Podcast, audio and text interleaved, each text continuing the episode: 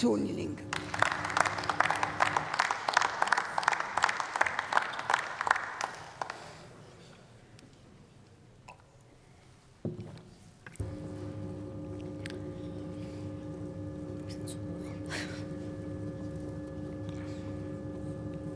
Frau Präsidentin, meine Damen und Herren!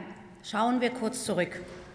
Das Desaster, das heute eine NATO-Mission unter Einschluss der Bundeswehr im Irak mit aufräumen soll, hat seine Ursachen im völkerrechtswidrigen Angriffskrieg der USA und der Koalition der Willigen im Jahr 2003. Aus diesem Massenmord, der weiter ungesühnt ist, unter Einschluss zahlreicher Kriegsverbrechen von NATO-Staaten im Irak, erwuchs die Bedrohung durch den Islamischen Staat, der anfänglich gegen den syrischen Machthaber Assad von der US-Regierung ja sogar noch als Verbündeter gesehen worden war.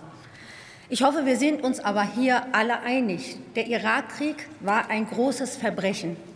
In einer einzigen Nacht hat die US-Armee mehr als 300 Marschflugkörper gleich zu Kriegsbeginn von ihren Schiffen im Persischen Golf auf die Region Bagdad mit fünf Millionen Einwohnern abgefeuert.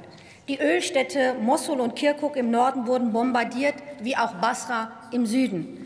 2000 Tonnen panzerbrechende Uranmunition hat die US-Armee verschossen, die bis heute zu schwersten Missbildungen bei irakischen Kindern führen. Shock and awe, erschrecken und einschüchtern lautete die Maxime Washingtons für diesen rücksichtslosen Bombenterror. Eine halbe Million Menschen im Irak sind an den Folgen dieses verbrecherischen Krieges gestorben, so die noch eher konservative Zählung einer US-amerikanischen Studie. Die dafür verantwortlichen Staatschefs müssen endlich belangt werden. Das würde auch ein Minimum an Glaubwürdigkeit westlicher Außenpolitik wiederherstellen. Eine andauernde Kultur der Straflosigkeit dagegen ist völlig inakzeptabel.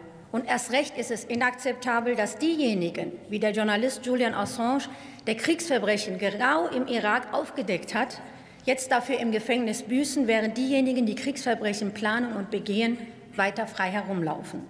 Julian Assange muss freigelassen werden. Auf die Anklagebank gehören die Kriegsverbrecher und nicht die Journalisten. Der Irak-Einsatz der Bundeswehr zeigt aber auch, wie zynisch die deutsche Außenpolitik mittlerweile geworden ist. Ihnen geht es allein um einen geopolitischen Fußabdruck im Land, in dem mittlerweile bürgerkriegsähnliche Zustände herrschen. Erst gestern wurde die grüne Zone in Bagdad wieder beschossen.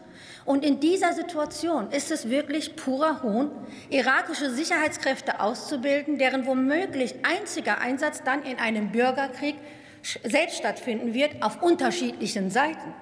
Und kommen Sie uns auch nicht mit der Bekämpfung von islamistischem Terror als Grund dieser Militärmission, wenn sie gleichzeitig gar keine Probleme damit haben, Kriegswaffen an terrorunterstützende Staaten wie Saudi-Arabien oder andere Golfdiktaturen zu liefern. Das glaubt ihnen einfach keiner mehr, wenn sie gleichzeitig Waffen an Terrorunterstützerstaaten liefern.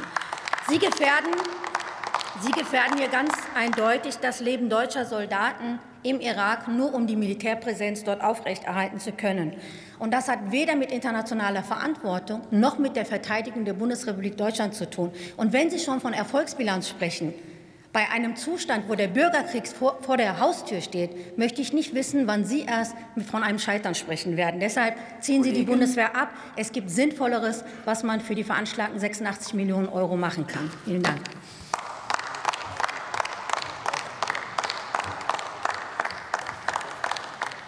Für die SPD-Fraktion hat nun der Kollege Michael Müller das Wort.